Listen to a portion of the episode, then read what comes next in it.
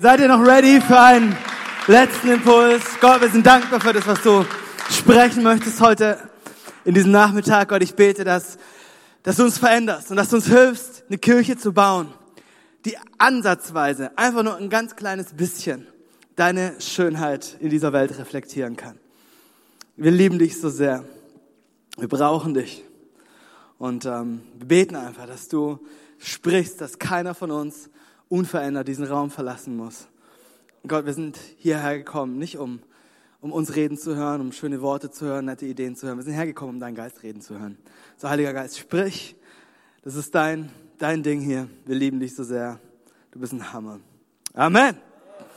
Amen. Sehr cool. Hey, ähm, wir haben im ersten ähm, in der ersten Session so ein bisschen gehört über, über Kultur und habe ich versucht, so ein bisschen einen Rahmen überhaupt zu schaffen, so ein bisschen zu definieren, warum Kultur wichtig ist. Ähm, ich hoffe, das kam ein bisschen rüber. Ich hoffe, ich hoffe, ein paar Ideen sind, sind hängen geblieben. Und, ähm, und danach hatten wir, hatten wir ähm, Pastor Jan, der, der dieses Feuerwerk ab, abgefeuert hat und, ähm, und das Ganze so praktisch gemacht hat ähm, was, ich, was ich super, super nice fand. Weil Tatsache ist, weißt du, es ist einfach, einen Kompromiss zu finden. Es ist einfach zu sagen, hey, ähm, weißt du, wir nehmen hier ein bisschen davon oder hier ein bisschen, da ein bisschen und wir mixen das alles zusammen und wir machen einen Kompromiss. Aber, aber Tatsache ist, ähm, wir sind nicht hier, um Kompromisse zu schließen, sondern Tatsache ist, weißt du, Jesus, der Löwe und das Lamm. Und ich kann jetzt nicht die beiden kreuzen, weil was würde da rauskommen? Hast du mal überlegt, wenn ein Löwe und Lamm kreuzt? Nee, es ist beides und wir nehmen beide Extreme mit. Ähm, wir, wir feiern Karfreitag und wir feiern Ostern. Ähm, das gehört zusammen. Ähm, es, es, ist, es ist eine Einheit und ich glaube, das ist genau das, worum es äh, geht. Und, und jetzt, bevor wir noch in die Q&A gehen, möchte ich uns noch so ein bisschen was, was Praktisches auf den Weg geben. Aber wir werden versuchen, das Ganze ähm, tatsächlich auch aus dem, aus dem Wort Gottes rauszuziehen und wir werden so ein bisschen eine, eine Study machen, ähm, die wir auf das ganze Thema Leadership lenken werden. So, das bedeutet, was, was du jetzt bräuchtest, ist tatsächlich deine Bibel. Ähm, natürlich haben wir in unserem digitalen Zeitalter immer unsere Bibel dabei, selbst wenn wir sie vergessen haben, weil auf jedem iPhone ist natürlich U-Version ähm, äh, runtergeladen. So, ihr könnt schon mal eure iPhones oder eure Bibel oder sonst irgendwas zücken. Das Zweite, was du brauchst, ist was zu schreiben. Ähm, weil wir werden jede Menge holen und jede Menge Sachen daraus holen. Und Tatsache ist, ich meine, was für eine Zeitverschwendung. Wenn du an einem Samstagmittag, wo du Fußball gucken könntest, mit deiner Familie ähm, golfen gehen könntest, Eis essen könntest und du sagst, nee, ich bin hier und du hast nichts zu schreiben dabei und vergisst alles, ähm, wenn du wieder zu Hause bist. So, lass mich dich ermutigen, ähm, schnapp dir dein Schreibzeug, ähm, weil wir, weil wir relativ, relativ viel uns, ähm, uns gemeinsam anschauen werden. So, wir möchten sprechen über das Thema der kulturbauende Leiter. Wir haben heute Morgen über Kultur gehört. Was ist Kultur? Jetzt geht es darum, okay, welche Art von Leiter braucht es, um tatsächlich Kultur zu bauen? Wer, wer bist du und was, was für eine ein Typ von Leiter müssen wir sein, um diese Kultur zu etablieren. Ganz kurz bitte noch vielleicht an die, an die ähm, Jungs hinten an der Technik, wenn ihr mir einen Countdown geben könntet oder irgendetwas, damit ich weiß, wie viel Zeit ich noch habe, weil sonst sitzen wir 18.30 Uhr noch hier und ihr seid schuld. Sehr gut, das ist gut. so, wir als Leiter, wir stehen oft in dieser Spannung. Ich weiß nicht, ob du diese Spannung kennst. Ich kenne diese Spannung zwischen loslassen und festhalten.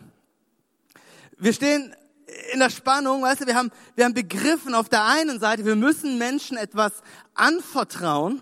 Leute brauchen was von uns. Wir, wir, wir müssen Menschen etwas geben, mit dem sie arbeiten können. Sie brauchen unser Vertrauen. Sie brauchen ein Stück weit Vorschussvertrauen.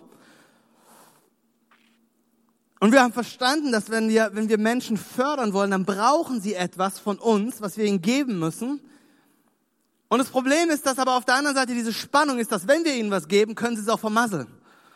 Ne, das ist wie wenn, wie wenn dein 18-jähriger Sohn fragt, Papa, darf ich mir dein Auto ausleihen? Die, die Frage ist, okay, ähm, will ich ihm, will ich ihm das jetzt geben? Will ich ihm das jetzt anvertrauen? In dem Wissen, dass vielleicht der ein oder andere Rückspiegel nicht mehr da ist, wo er hingehört, wenn er mir das Auto zurückgibt. Aber ich will auf der anderen Seite, dass er anfängt zu fahren und dass er Fahrpraxis bekommt. Und, und, und wir stehen als Leiter oft in dieser, in dieser Spannung, weil wir, weil wir sagen, okay, wir, wir, wir müssen loslassen, um Leute zu fördern, aber was können wir loslassen ähm, und, und wie, wie funktioniert das Ganze? Weil Tatsache ist, andere Leute kommen mit dem Freiraum nicht klar und sie stehen da wie ein, wie ein Hamster vor einem Apfel und du gibst ihnen etwas, aber alles, was das mit ihnen macht, ist, das setzt sie unter Druck. Und, und, und du sagst, okay, wie schaffst du es, etwas, etwas abzugeben, ohne die Verantwortung dafür abzugeben? Weil auch das ist wichtig. Ne? Wir, wir, wir sind manchmal als Leiter, wir halten, wir halten so lange fest an den Dingen, an, an, an gewissen Programmen, an gewissen Verantwortungen und, und, und, wir, und wir, wir geben ab und zu mal ein paar Infos raus. Aber Tatsache ist, ähm, wir, wir, wir halten fest, halten fest, halten fest, bis zu dem Zeitpunkt, wo jemand kommt, der das halbwegs macht. Meistens kommt er vom Berührer oder von irgendeinem anderen College, irgend so, ein, so eine Sternschnuppe, so ein Rising Star, auf einmal ist er da, alle in der Kirche kennen die Person und der kannst es dann geben und die macht das Ganze dann. Und, aber, aber was wir dann machen, ist, wir dumpen das komplett und ziehen uns sowas von zurück, ähm, dass, dass die Person dasteht und, und gar nicht mehr klarkommt mit dem ganzen Freiraum, was, was sie bekommt. Und die Frage, die wir uns stellen müssen, ist, okay, wie schaffen wir es, eine Kultur zu etablieren, in der, in, in der Menschen das nehmen können, was sie haben, aber ohne dass wir die Verantwortung dafür loslassen. Wir müssen lernen, Aufgaben zu delegieren, ohne die, ohne die Verantwortung dafür fallen zu lassen. Das ist, es ist extrem wichtig. So, die Frage, die wir uns stellen müssen, ist, was sind die Dinge, die ich ruhig aus der Hand geben kann? Und welche Details und welche Kleinigkeiten muss ich nach wie vor im Auge oder sogar unter Kontrolle behalten?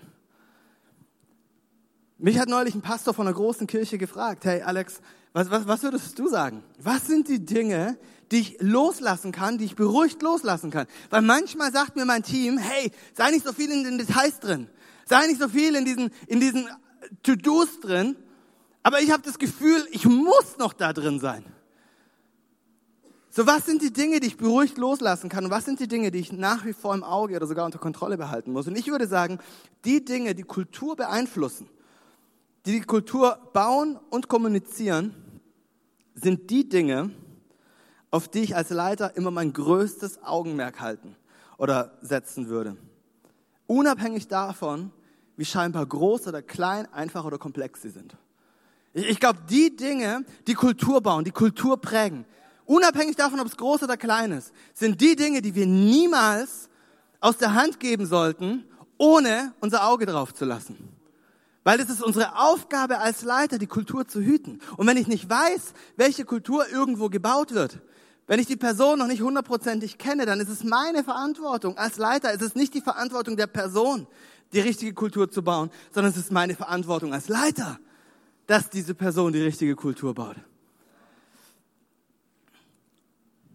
So, das heißt nicht, dass wir kulturrelevante Aufgaben gar nicht abgeben können, aber ich muss mir hundertprozentig sicher sein, ähm, dass, ich, dass ich der richtigen Person diese, diese Sachen anvertrauen kann.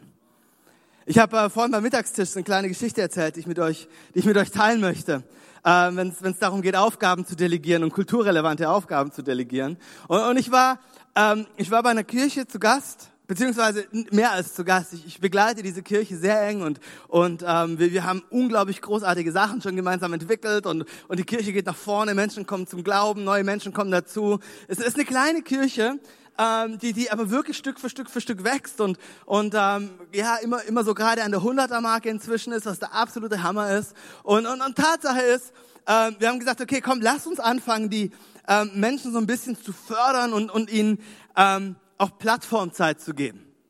Und dann war die Idee, komm, wir nutzen unsere, unsere Offering Message dafür, um Leute, ähm, um Leute zu, zu fördern.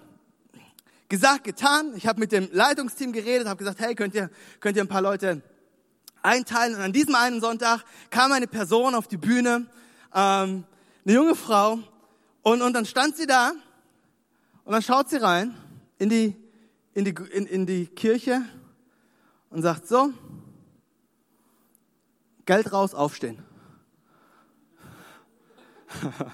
Und, und, und, und mir ging es so ein bisschen wie euch, wo ich gedacht habe, oh wow, da sitzt du da, guckst nach vorne und denkst, das hat sie jetzt nicht gesagt. Hat sie nicht gesagt. Nichts, nichts rührt sich, nichts im ganzen Saal. Dann sagt sie nochmal, Geld raus, aufstehen, habe ich gesagt. Zu dem Zeitpunkt hat einer, ein verschüchterter, treuer Mann, ist dann aufgestanden. Alle anderen sind sitzen geblieben. Und ich habe gedacht, okay, was um alles in der Welt passiert hier gerade? Ich war, ich war völlig peinlich berührt, weißt du, so fremdschämmäßig. Und saß auf dem Stuhl hin und her gerutscht, nach unten geguckt und habe gesagt, ihr sollen jetzt alle aufstehen. Und was? Ja, ja, alle aufstehen, alle aufstehen. Dann sind alle aufgestanden. Dann sagt okay, pass auf. Unser Geben hat ja zwei Elemente. Das erste Element ist, dass durch unser Geben nehmen wir Raum ein.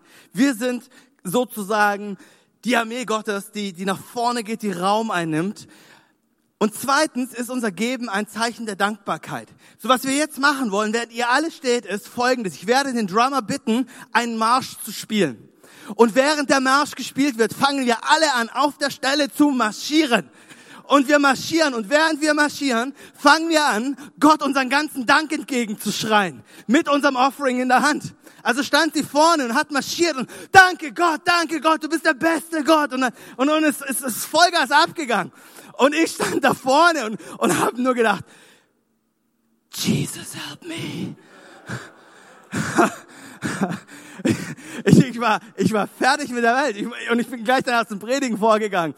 Ähm, aber es, es geht nicht um mich, haben wir heute gelernt. Ne? So von dem her, das war ein Moment, wo ich wusste, das ist das eine Extrem, was zählt. Es geht hier nicht um mich. Also habe ich ähm, Long story short, ich, ich, ich saß dann da und habe gedacht, wie um alles in der Welt kann sie sowas tun? Wie, wie kann sie so eine Offen Message abfeuern? Man muss mit ihr drüber reden. Das ist nicht, das, das kannst du nicht bringen. Und dann habe ich gedacht, Moment, die hat ihr Bestes gegeben. Die dachte, das ist der absolute Hammer. Die, die Person, sie liebt Jesus, sie dient Jesus, sie hat sich vorbereitet, sie hat gedacht, es ist richtig, richtig gut, es ist eine Durchbruchmessage. War aber auch eine Durchbruchmessage. So, die, die Person gibt ihr Bestes. Die Frage war also nicht, okay, was hat die Person falsch gemacht, sondern die Frage war, warum haben ihre Leiter nicht mit ihr gesprochen? Wieso haben ihre Leiter eine Aufgabe delegiert, ohne die Verantwortung zu behalten?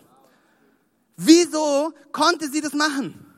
Einfach aus dem Grund, weil ihre Leiter nicht an ihr dran waren. Also da muss ich mit den Leitern reden. Ich muss mit den Leitern sprechen, muss sagen, hey Leute, ihr könnt nicht ähm, jemand auf die Bühne lassen, ohne zu checken, was die vorhaben. Ihr könnt nicht Aufgaben abgeben mit, mit der Verantwortung zusammen sondern die Aufgabe geht, die Verantwortung bleibt. Und dann habe ich gedacht, ja, aber die Leiter, die sind jung, die sind unerfahren. Wen haben die denn angestellt, der es ihnen zeigen soll? Moi. So der Fehler lag nicht bei der jungen Frau, die ihr Bestes gegeben hat. Der Fehler lag nicht bei den Leitern, die ihr Bestes gegeben haben und es einfach nicht besser wussten. Der Fehler lag bei mir. Das, was an dem, an dem Sonntagmorgen passiert ist. Warum? Weil ich ihnen nicht beigebracht habe, wie man vernünftig einen Gottesdienst vorbereitet. Also bin ich am Montag, habe ich zum Telefonhörer gegriffen. Das erste, was ich getan habe, ist, hey, für die Situation, die, die da passiert ist, ich muss mich entschuldigen bei euch. Ja, wieso? Das ist ja nicht dein Fehler gewesen. So, ja und nein. Und habe ihnen erklärt, hey, ich habe Aufgaben delegiert an euch und habe die Verantwortung nicht wahrgenommen, euch zu erklären, wie es funktioniert. Das heißt, ich als Leiter, ich muss lernen zu delegieren, Aufgaben zu delegieren, ohne die Verantwortung zu delegieren. Die Verantwortung bleibt bei uns. Und das ist, das ist wichtig, dass wir das, dass wir das verstehen, weil als kulturbauende Leiter können wir nicht die Verantwortung in unsere Teams abgeben. Sondern am Ende des Tages, was glaubst du, bei wem die Verantwortung liegt für diese Kirche? Für Hope Kirche, für deine Kirche, wo du herkommst, für Hillsong Church? Was, was glaubst du, wenn, wenn bei Hillsong Church, sagen wir in München, ne, stell dir vor, stell dir vor, Jan würde irgendwie, ähm, ich habe keine Ahnung, irgendeine Entscheidung treffen, die total schockierend, das würde er nie tun, das wissen wir, aber weil es ist Jan Kohler. Ähm, aber stell dir das vor, und, und es würde, es würde weitreichende Auswirkungen haben. Was glaubst du, wer, wer würde Pastor Brian ansprechen?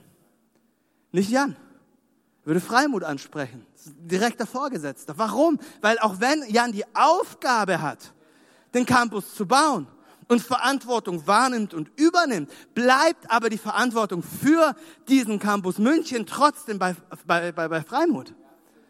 Das heißt, die Aufgabe wird delegiert, die Verantwortung bleibt. So, wir können niemals mit unseren Fingern auf andere zeigen, wenn Dinge nicht funktionieren. Die Frage, die wir uns als Leiter, als kulturbauender Leiter immer stellen müssen, was ist die Sache, die ich verpasst habe, versäumt habe zu erklären, wenn was in die Hosen gegangen ist? So, die Frage ist, warum, warum habe ich diese Geschichte erzählt mit diesem, mit diesem, ähm, mit diesem Offering und mit dem, was, was schiefgegangen ist? Ich glaube, der springende Punkt ist, wenn wir, wenn wir ein kulturbauender Leiter sein wollen, dann müssen wir verstehen, dass die Leute, die wir leiten, die brauchen Leitung und sie brauchen Führung. Wir können uns nicht zurückziehen und sagen, mach einfach. Und das ist das, was du siehst, wie Jesus geleitet hat. Jesus hat nicht einfach nur gedammt. Er hat nicht einfach nur alles weggeschmissen und gesagt, so Jungs, jetzt macht ihr, sondern er hat ganz genau erklärt, wie er sich die Dinge vorstellt. Und das ist das, wo wir, wo wir einsteigen wollen in eine meiner Lieblingsgeschichten in der Bibel. Und zwar findest du die in Matthäus 9, Vers 35. Ich würde vorschlagen, wir machen Folgendes. Ich lese diese Geschichte kurz vor und dann werden wir aus dieser Geschichte sieben Leadership-Prinzipien rausziehen, wo wir lesen, was es bedeutet, ein kulturbauender Leiter zu sein. Warum sieben? Weil sieben ist eine heilige Zahl. Das ist ganz einfach. Und ähm, alles, was heilig ist, ist irgendwo hat, hat es mit einer sieben zu tun. Okay? So, diese Message ist direkt von Gott für dich, weil sie hat sieben Punkte. Matthäus 9, Vers 35. Jesus zog durch alle Städte und Dörfer in jener Gegend und er lehrte in den Synagogen und er verkündete die Botschaft vom Reich Gottes und er heilte alle Kranken und Leidenden. Und als er die Scharen von Menschen sah, ergriff ihn tiefes Mitgefühl denn sie waren erschöpft und hilflos wie Schafe, die keinen Hirten haben. Da sagte er zu seinen Jüngern, die Ernte ist groß, aber es gibt nur wenig Arbeiter. Bittet deshalb den Herrn der Ernte, dass er Arbeiter auf sein Erntefeld schickt. Ab Kapitel 10. Dann rief Jesus seine zwölf Jünger zu sich und er gab ihnen Vollmacht, böse Geister auszutreiben und alle Kranken und Leidenden zu heilen. Diese zwölf sandte Jesus mit folgendem Auftrag aus. Setzt euren Fuß nicht auf heidnisches Gebiet, betretet keine samaritanische Stadt, geht zu den verlorenen Schafen des Volkes Israels, verkündet, das Himmelreich ist nahe, heilt Kranke, weckt Tote auf, macht Aussätzige rein, treibt Dämonen aus, was ihr umsonst bekommen habt, das geht umsonst weiter, steckt euch kein Geld, kein Silber und kein Kupfergeld in eure Gürtel, besorgt euch keine Vorratstasche, kein zweites Hemd, keine Sandalen, keinen Wanderstab, ähm, weil Gott wird für euch sorgen und so weiter und so fort. Und, und er gibt eine ganze, er gibt eine ganze Liste, an Anweisungen an seine Jünger. Der über, er hat es nicht einfach dem Zufall überlassen. So, wenn du einen Titel brauchst für diese Message, der Titel ist der kulturbauende Leiter. Der kulturbauende Leiter. So, was ist das, was ein kulturbauender Leiter macht? Erstens, ein kulturbauender Leiter lebt vor, was er erwartet. Ich glaube, das haben wir heute diesen Punkt öfter gebracht. Jan hat ihn gebracht, bei mir kam er ab und zu mal vor. Aber wir müssen verstehen, dass, dass, dass wir vorleben müssen, was wir erwarten. Ein kulturbauender Leiter lebt vor, was er erwartet. Ich finde es interessant, dass Jesus, bevor er seinen Jüngern aufträgt, in die Städte zu gehen, lesen wir, dass er selbst in, durch die Städte gezogen ist und hatte seine Jünger dabei. Die Geschichte fängt nicht damit an, dass er seine Jünger sendet, sondern die Geschichte fängt damit an, dass er selber unterwegs ist und seine Jünger sind bei ihm. Sie, sie können sehen, wie er das Ganze macht. Weißt du, und, und wir dürfen das Beispiel was unser Leben gibt, dürfen wir niemals unterschätzen. Das Wichtigste, was wir als Leiter haben, ist unsere Hands-on-Mentality. Ich kann mich erinnern, als wir angefangen haben, in Düsseldorf unseren, unseren Campus aufzubauen, ähm, da haben wir ein großes Event gehabt. Und wir haben immer an diesen großen Events haben wir ein ganz spezielles Team, das nennt sich Volunteer Care, auf Deutsch ähm, Fürsorge für alle Mitarbeiter ist nichts anderes wie, wir, wir überschütten sie mit Getränken, Süßigkeiten, Obst und ähm, Suppe. Das ist das, was du tust. Dann hast du einen eigenen Raum und dann können die ganzen Mitarbeiter den ganzen Tag dienen, gehen in diesen Raum und da kriegen sie eine Massage und da kriegen was auch immer. Ne? So, Pastor Freimuth war an dem Tag ähm, auch in Düsseldorf und wir haben gesagt, hey, weißt du, was wir machen? Komm, wir, wir stellen uns einfach hinter den Tresen und schenken Suppe aus. Also standen wir da und haben einfach nur Suppe ausgeschenkt. Und die Leute kamen, die Mitarbeiter kamen und und, und ein paar Tage später habe ich mit einer älteren Frau aus unserer Kirche gesprochen, die zu der Zeit neu in der Kirche war und habe über dieses Event gesprochen, über all diese Dinge, die Gott getan hat, über all die Menschen, die sich bekehrt haben. Und ich habe sie gefragt, hey, was war für dich so das Highlight an diesem, an diesem Wochenende? Und sie hat gesagt, ganz ehrlich, das absolute Highlight für mich war, wie ich meine Pastoren hinter diesen Tresen gesehen habe, Suppe auszuschenken. Das war für sie was, wo sie gesagt hat, das habe ich noch nie erlebt auf, seit 50 Jahren Christ, aber noch nie sowas gesehen. Die ist bis heute eine unserer Säulen in unserer Kirche. Aber ich liebe das, dass du, weißt du, als Leiter wirst du niemals, du wirst niemals rauswachsen zu dienen. Du wirst niemals als Leiter an den Punkt kommen, wo du sagst, okay, für mich hört es hier auf zu dienen. Chris Kane, eine unserer, unserer ähm, Maschinengewehre Gottes, hat ähm, hat folgenden Satz im Wortlaut gesagt. Sie spricht vor, vor 20, 30, 40.000 Leuten, easy, ständig, das ist, ihr, das ist ihr natürlicher Lebensraum. Und du würdest denken, oh wow, jemand, der ständig vor, vor solchen Massen von Menschen spricht, der, der, der hat sich mehr nötig, Stühle zu stellen, der muss nicht mehr kommen und saugen oder so, was auch immer. Und sie hat gesagt, hey, wenn, die, wenn du dir zu fein bist, die Klos zu putzen, dann bist du nicht gut genug für die Bühne. Das sitzt, solche, solche Sprüche sitzen. Und das ist das, wo sie selber gesagt hat. Sie, sie hat, sie macht regelmäßig diese Herzenschecks bei sich. Zu sagen, hey, bin ich mir dafür zu fein? Oder bin ich immer noch ready zu dienen? Natürlich werden unsere Aufgaben sich verändern. Natürlich können wir nicht unseren ganzen Tag damit zubringen, ähm, Stühle zu stellen und, und, und Auditorien zu saugen. Aber die Frage ist immer noch äh, für uns als Leiter, leben wir vor, was wir von unseren Leuten erwarten. Sind wir die, die, die demütigsten Leiter im Haus? Oder nicht? Und das ist, glaube ich, wichtig. So, das heißt, Jesus lehrte und verkündete die Botschaft vom Reich Gottes. Er hat vorgelebt, was er erwartet hat. Das zweite, der zweite Punkt, was wir hier rausziehen, ist, ein kulturbauender Leiter hat ein gebrochenes Herz für Menschen. Vers 36. Als er die Scharen von Menschen sah, ergriff ihn tiefes Mitgefühl. Denn sie waren erschöpft und hilflos wie Schafe, die keinen Hirten hatten. Die größte Motivation von Jesus waren immer noch Menschen. Immer. Jesus liebt Menschen. Jesus sorgt für Menschen. Jesus ist gekommen wegen Menschen. Jesus ist Mensch geworden wegen Menschen. Bei Jesus geht es nur um Menschen. Es geht um nichts anderes als um Menschen. Und, und sein Herz für Menschen ist seine größte Motivation für alles. Dieses gebrochene Herz, den Mensch zu sehen, wo er ist, in seiner Situation, in seiner Hoffnungslosigkeit, ist der Grund gewesen, dass er diesen Rettungsplan losgekickt hat, dass er sein eigenes Leben gegeben hat. Das ist die die Essenz unseres Glaubens. So was mir allerdings in meinem Leben auffällt ist, sobald es hektisch wird, ist das Letzte, worum es mir geht, sind Menschen.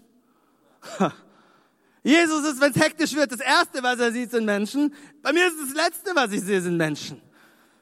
Ich, ich bin, ich bin, wenn ich, wenn ich durch die, früher war es, ähm, gerade am Anfang in, in, in Düsseldorf war es so, wenn wenn es hektisch geworden ist, habe ich einen Tunnelblick bekommen. Und ich bin durch die, ich bin durch die heiligen Hallen gelaufen und wusste ganz genau, da ist meine, da ist meine Mission, da muss ich hin, da muss ich was ändern, da muss ich ein Gespräch führen und so weiter. Und die Kirche war immer da, aber Pastor Alex, Pastor Alex war sowas von fokussiert auf sein Ziel, dass er völlig vergessen hat, wofür er das Ganze eigentlich macht. Nämlich die Menschen, die da waren. Ha. Ich war so aufgabenorientiert, dass ich völlig verpasst habe, mich auf Menschen zu konzentrieren. Und ich weiß, natürlich gibt es Menschen, denen fällt es leichter. Aber Tatsache ist, als Leiter sind wir oft auch stark apostolisch veranlagt und, und dadurch sind wir, denken wir stark strukturiert und wenn wir stark strukturiert denken, dann sind wir häufig aufgabenorientiert. Und es ist nicht falsch, aufgabenorientiert zu sein. Das ist nicht mein Punkt. Aber mein Punkt ist die Frage, was motiviert mich? Mein Punkt ist, sind wir motiviert aufgrund des Zustands unserer Menschheit oder sind wir motiviert, weil wir einfach tolle, happy, clappy Kirchen bauen wollen?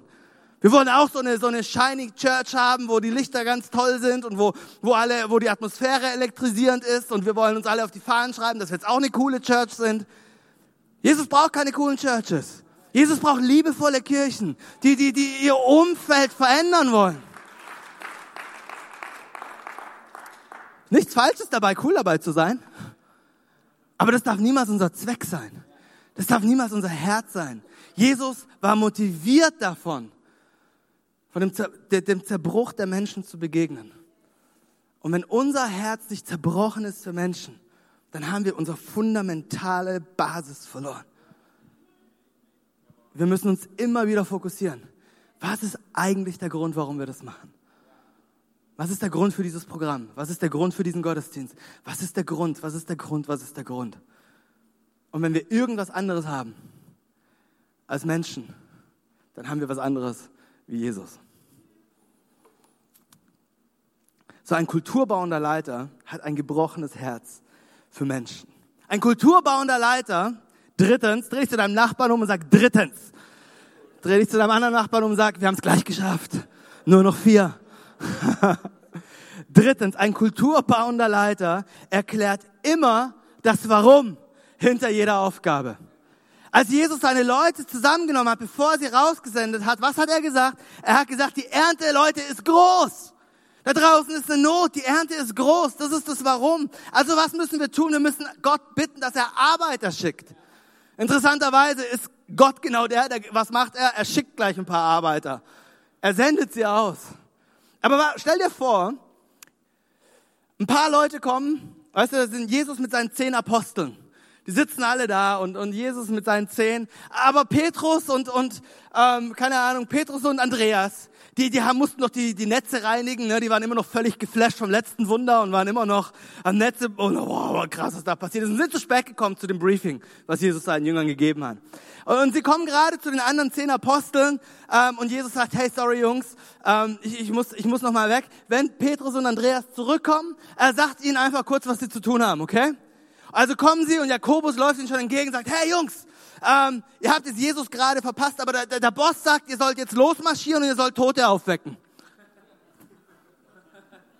What? Ja, ähm, äh, übrigens, nehmt nichts zum Anziehen mit, keine Wechselwäsche mitnehmen, äh, aber geht einfach mal los, legt Leuten die Hände auf, betet für Leute, äh, ihr sollt Leute heilen. Aber, aber, aber wie soll das Ganze gehen? Ja, keine Ahnung, der Boss hat's gesagt. Der Boss hat's gesagt. Ach so. Ja gut, was passiert? Natürlich werden sie es wahrscheinlich machen weil sie lieben ja den Boss. Aber sobald irgendwie Widerstand auf sie zukommt, stehen sie da und sagen, hey, machen wir wirklich das Richtige? Ist wirklich das, was er gesagt hat? Ist das, was er gemeint hat? Hey, so oft leiten wir unsere Teams genauso. Wir haben eine Floskel. Diese Floskel heißt, Freimut hat gesagt. Freimut hat gesagt. Freimut hat gesagt. Bis wir irgendwann einen auf die Finger gekriegt haben. Und Freimut gesagt hat, hör auf, deine Leute zu leiten, indem du deine Sätze anfängst mit Freimut hat gesagt. Freimut hat gesagt, ab jetzt nehmen wir einen anderen Kaffee. Freimut hat gesagt, ab jetzt müsste es dunkel sein. Freimut hat gesagt, Freimut hat gesagt, Freimut hat gesagt, Freimut. Ja, wenn es Freimut sagt, dann brauchen wir gar nicht mehr hinterfragen. Ja, wenn es Freimut sagt, dann sagen wir einfach nur noch unseren Teams, was zu tun ist. Was passiert? Das Problem ist, dass wenn wir anfangen, nicht mehr das Warum zu erklären, dass wir verstehen es selber nicht. Und wir kommunizieren nur noch auf dieser operativen, auf dieser inspirationslosen Was-Ebene. Und alles, was Menschen tun, ist, sie werden zu Lemmingen, die einfach abnicken und sagen, ja klar, wenn es Raimund sagt, dann, dann mache ich das auch so. Ehrlich, willst du so eine Kirche von, von solchen Leuten, die, nee, willst du nicht. Du willst eine Kirche von starken Leuten, die das Warum begriffen haben. Aber wo, wie sollen sie das Warum begreifen, wenn wir nicht das Warum kommunizieren? Es ist unsere Aufgabe als Leiter, dieses Warum zu kommunizieren. Gerade dann, wenn wir Sandwichleiter sind. Gerade dann, wenn wir in Organisation, wir haben Leute, die wir leiten und wir haben Leute, die uns leiten. Es ist so wichtig, dass wir nicht nur das To-Do besprechen. Weißt du, manchmal, das ist das, was, was Jan vorher gesagt hat, wir sind in, in, in Meetings drin und wir sind, werden mit reingenommen von unseren Leitern und der Leiter schmeißt ein Problem rein. Und er sagt, okay Leute, wir haben hier das Problem, zu wenig Leute ähm, sind bei uns in Kleingruppen, keine Ahnung, ich mache jetzt einfach, ich erfinde dieses Beispiel. Wir müssen uns irgendwas überlegen. Also lass uns anfangen, auf unsere Stühle irgendwelche Flyer zu verteilen und dies zu machen und jenes zu machen. Ähm, und wenn du jetzt hingehst und einfach nur sagst, okay, welcome Team, ähm, ab jetzt müsst, müsst ihr auch noch die und die und die und die Flyer auslegen. Ähm, aber die, die schaffen es schon gar nicht mehr, ihre Aufgaben zu machen. Was meinst du, was passiert? Die schieben so einen Hals. Aber wenn du erklärst und sagst, hey, uns gehen so viele Leute, gehen uns durch die Lappen, weil sie gar nicht wissen, dass wir Kleingruppen haben, aber ihr könnt helfen, die Lösung des Problems zu sein, wäre es euch möglich, da und da und da noch mit anzupacken. Ja, was meinst du, wie viel Bock dann die Leute haben, wenn sie sagen, hey, ich bin, ich, ich, ich kann ein Problem lösen. Ich bin nicht nur hier als Ameise, sondern ich bin Teil der Antwort. Aber das, das ist, liegt an uns als Leiter, dieses Warum zu kommunizieren. Das ist nicht ihr Fehler, wenn sie das Warum nicht kennen. Es ist unsere Verantwortung, ihnen das Warum zu erklären. Viertens. Ein kulturbauender Leiter motiviert sein Team durch Ermutigung und Bevollmächtigung. Dann rief Jesus seine zwölf Jünger zu sich und er gab ihnen Vollmacht. Und er gab ihnen die Vollmacht, böse Geister auszutreiben und alle Kranken und Leidenden zu heilen. Jesus rief seine zwölf zu sich. Warum rief er seine zwölf zu sich? Weil er verstanden hat, dass, dein, dass das sein Team so viel mehr tun kann, als er alleine jemals tun kann. Dein Team kann so viel mehr tun, kann so viel mehr erreichen, als du alleine jemals erreichen kannst. Deshalb, und, und wenn es bei Jesus der Fall war, ich will dir nicht zu nahe treten, mein Freund, aber wenn es bei Jesus der Fall war, dann würde ich vorschlagen, dass es beim einen oder anderen von uns in diesem Raum viel, viel mehr der Fall ist. Nicht bei dir, aber bei deinem Nachbarn. So, die Frage, die wir uns stellen müssen an dem Punkt ist, hat dein Team alles, was es braucht, um erfolgreich zu sein? Hat dein Team alles? Hast du dein Team mit Vollmacht ausgestattet? Jesus hat seinem Team erst Vollmacht gegeben. Er hat erstmal gesagt, bevor ihr losgeht und diese Aufgabe erfüllt, braucht ihr erstmal etwas von mir. Was ist es, was ihr von mir braucht? Vollmacht. Also gebe ich euch diese Vollmacht. Hat dein Team alles von dir, was es braucht, um erfolgreich zu sein? Ich liebe das. Wir haben unsere, unsere Meetings haben wir häufig angefangen mit dem Punkt Hashtag How can I help you? Wie kann ich dir helfen? Wir haben Meetings nicht angefangen mit einer Agenda, zu sagen, okay, Punkt eins ist, wir machen jetzt alle das, Punkt zwei ist das, Punkt drei ist das, sondern wir haben unsere Meetings angefangen, erstmal mit der Frage von unseren Leitern, hey, Team, braucht ihr irgendwas von uns? Wie kann ich euch helfen? Was ist das, was ihr noch von mir braucht? Braucht ihr Klarheit? Braucht ihr Motivation? Braucht ihr Information? Braucht ihr Kompetenzen? Braucht ihr Autoritäten? Braucht ihr Entscheidungen von uns? Braucht ihr unsere Meinung? Was ist? Weiß dein Team oder hat dein Team alles, was es braucht, um tatsächlich erfolgreich zu sein? Wann hast du dein Team, deine, deine Leute das letzte Mal gefragt, hey, gibt's eigentlich irgendwas, was du von mir brauchst? Weil ich komme die ganze Zeit immer nur zu dir und frag dich und frag dich und frag dich. Aber gibt's irgendwas, was ich dir geben kann, damit, damit du auch erfolgreich bist? Ist alles klar für dich? Sind die Entscheidungswege klar für dich? Was brauchst du von mir?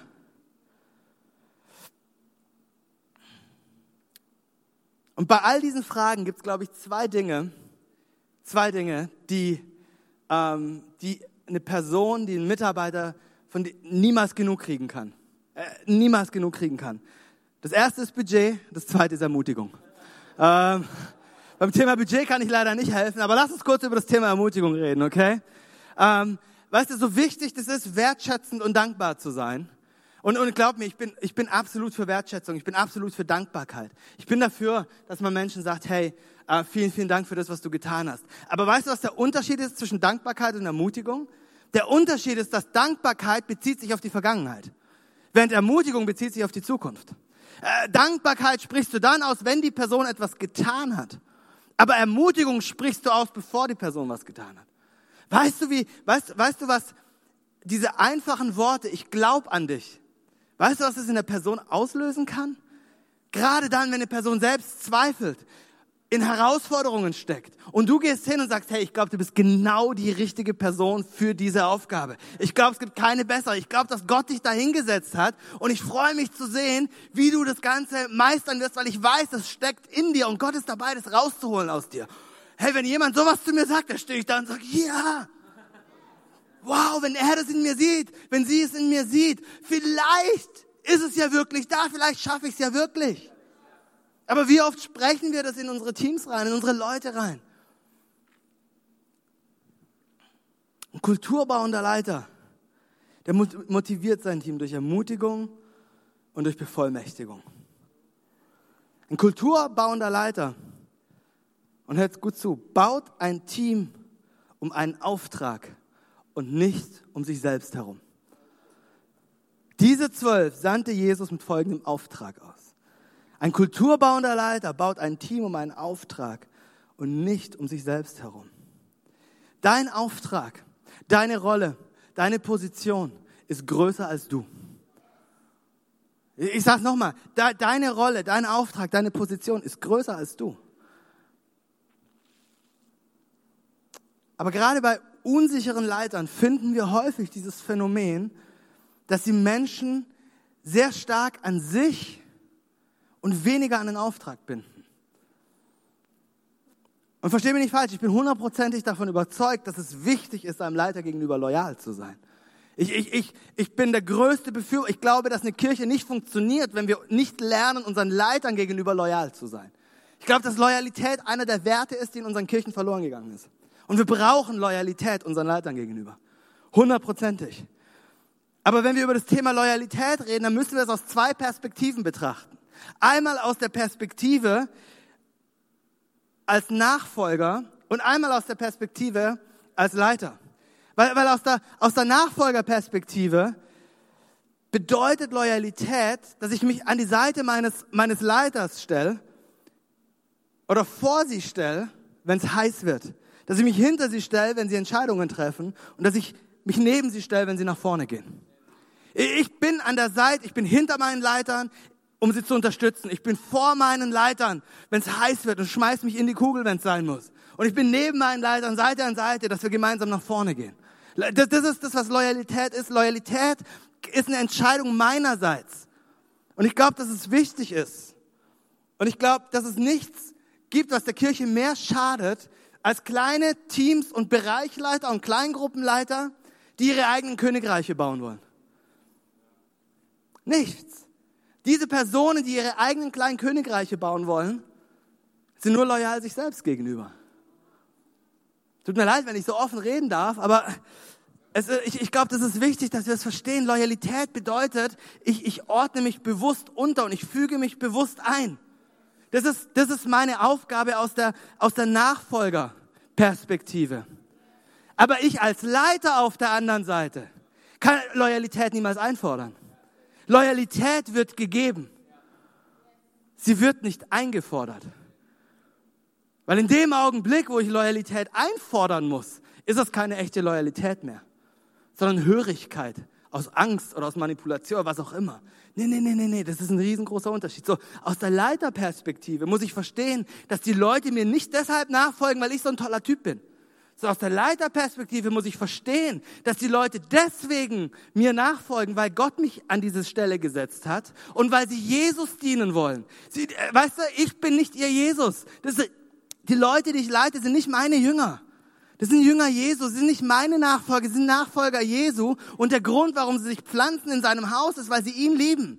Wir, wir brauchen keinen Mittelsmann mehr zwischen, zwischen uns und zwischen Gott, sondern jeder kann eine direkte Beziehung haben. Aber sie folgen mir deshalb, weil Gott Leitung einsetzt und Autorität verteilt. Und das ist der Grund, warum uns Leute folgen. So, das heißt, wir dürfen Leute niemals um uns selbst rumbauen, sondern wir wollen Leute um einen Auftrag herumbauen. Und wenn wir dieses Verständnis und diese Kultur tief in unsere Gemeinden verwurzeln, dann machen wir sie stark gegen Spaltung. Dann, dann schweißen wir sie zusammen. Warum? Weil die Leute nicht mehr anfangen, ihr eigenes kleines Ding zu bauen, sondern sie verstehen, wem sie loyal gegenüber sind. Und auf der anderen Seite wissen sie ganz genau, okay, hier geht es um mehr als nur um eine Person, beziehungsweise um keine andere Person als um Jesus.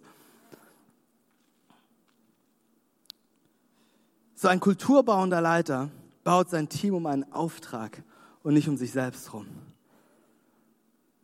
Und ein kulturbauender Leiter gibt Anweisungen, denen gefolgt wird. Ich habe noch minus 58 Sekunden. Ich bin jetzt gerade am Überlegen. Ähm, Anni, kriege ich noch fünf Minuten? Ist das okay? Okay. So ein kulturbauender Leiter gibt Anweisungen, denen gefolgt wird. Ich glaube, bei all dem, was wir tun, und wir wollen Menschen Freiheit geben, wir wollen ihnen Freiraum geben, was wir Leuten allerdings äh, geben müssen, sind Anweisungen. Wir, wir, wir müssen Menschen helfen, das zu bauen, was wir sehen. Jetzt für mich ist, ich, ich bin ein sehr freiheitsliebender Typ, okay? Für mich ist das Wort Anweisung nichts, was jetzt mein Herz höher schlagen lässt, wo ich sage, yeah, noch eine Anweisung, woo, noch eine Arbeitsanweisung, yes, bring on that email. Ich freue mich drauf, schick mir noch eine. Das ist nicht so das, was bei mir gut ankommt. Und so haben wir Leute in unseren Teams, die einen, die extrem freiheitsliebend sind und die anderen, die super gewissenhaft sind. Weißt du, diese, diese Ausführungsmonster, diese Maschinen, denen gibst du was und innerhalb von, von drei Minuten haben die eine ganze, eine ganze Buchhaltung von einem Jahr reingehackt. Keine Ahnung. Verstehst du, was ich meine? Super gewissenhaft. Die sagen, hey, gib mir mehr Anweisungen, gib mir mehr, wie soll ich das hier machen? Du, du, du, du, du, du. Und, und so haben wir diese ganze Vielzahl im Idealfall von Menschen in unseren Teams, die wir alle leiten und die wir meistens alle in einem Meeting haben. So was wir lernen müssen ist, nicht so sehr vielleicht die kleinsten Anweisungen zu geben, sondern wir müssen balancieren zwischen Micromanagement und absoluter Freiheit. Und wie machen wir das? Wir machen das, indem wir, ich würde vorschlagen, sowas wie ein Spielfeld abstecken. Die, die Frage ist, ich meine, die erste Message, die ich gehört habe, als ich Vollzeit bei uns angefangen habe in der Kirche damals, die erste Message hieß, du hast die Erlaubnis zu leiten. Das weiß ich noch wie heute. Wir hatten Staff-Meeting, waren vielleicht zehn Leute, saßen wir da in diesem Raum. Und Freimut hat gesprochen, hey, du hast die Erlaubnis zu leiten. Und ich habe gedacht, wow, was für eine freisetzende Message. Und er hat gesagt, wir brauchen nicht immer für alles ständig zu fragen. Hey, bitte lieber um Entschuldigung als um Erlaubnis. Geh, geh, geh los. Mach einfach was. Aber wissen deine Leute, dass sie das dürfen? Kennen sie die Spielregeln? Kennen sie die Rahmenbedingungen? Wie eng bist du an ihnen dran? Sie brauchen eine eine Richtung. Sie müssen wissen, Jesus war so klar. Geht, in eine, geht nicht zu den Samaritanern, geht zu den Juden, nehmt nichts mit, nehmt keine Sandalen mit, nehmt keine äh, dies mit, nehmt keine jenes mit. Das ist das, das, was ihr sprechen sollt, das ist das, was ihr heilen sollt, das ist das, was ihr beten sollt. Jesus war so klar, nachdem er das ganze Ding erklärt hat. Die Frage ist, wie klar bist du? Wie, wie klar bist du in deinen Zielen? Sind deinem Team die Ziele klar? Hat dein Team eine Ahnung, wie Erfolg aussieht? Hat dein Team eine Ahnung, wann sie gewonnen haben? Und wie oft checkst du mit denen? Wie schriftlich sind deine Ziele formuliert? Wie genau sind sie formuliert? Ist jedem seine Rolle klar? Weiß jeder, was seine Rolle ist, was er zu tun hat in der Organisation? Und, und würde jeder dieselbe Antwort geben. Wenn du sagst, pass mal auf, wir setzen uns fünf Minuten hin. Du schreibst auf, was du denkst, was du zu tun hast. Ich schreibe auf, was, du, was ich denke, was du zu tun hast. Und dein Peer oder dein, dein, die Person, die mit dir in einem Team ist, schreibt auch auf, was sie denkt, was du zu tun hast. Ich frage mich, wie viele Antworten wir kriegen. Ist, sind deinen Leuten ihre Aufgaben klar? Ihre Kompetenzen klar? Die Rollen klar? Sind die Kommunikationslinien klar? So Im Endeffekt kann man sagen, je klarer das Spielfeld ist, desto erfolgreicher werden deine Leute sein. Aber es ist nicht ihre Aufgabe, das zu definieren. Weißt du, was das Frustrierendste ist für einen Mitarbeiter? Das Frustrierendste ist, wenn er ständig den Ball ins Ausspielt, ohne zu wissen, dass da die Auslinie ist. Weißt, weißt du, wie das ist, wenn du Vollgas gibst und du glaubst, du bist in der richtigen Richtung unterwegs und dann irgendwann sagt dein Leiter, ah, übrigens, ah, du bist schon lange im Haus. Danke fürs Gespräch, hättest du es nicht gleich sagen können. So, es ist unsere Aufgabe, Klarheit zu bringen. Es ist unsere Aufgabe, ähm, Führung zu geben. Und nicht das Ganze einfach nur dem, dem Zufall zu überlassen. Und das siebte ist, ein kulturbauender Leiter sendet seine Leute aus, um die Mission zu erfüllen.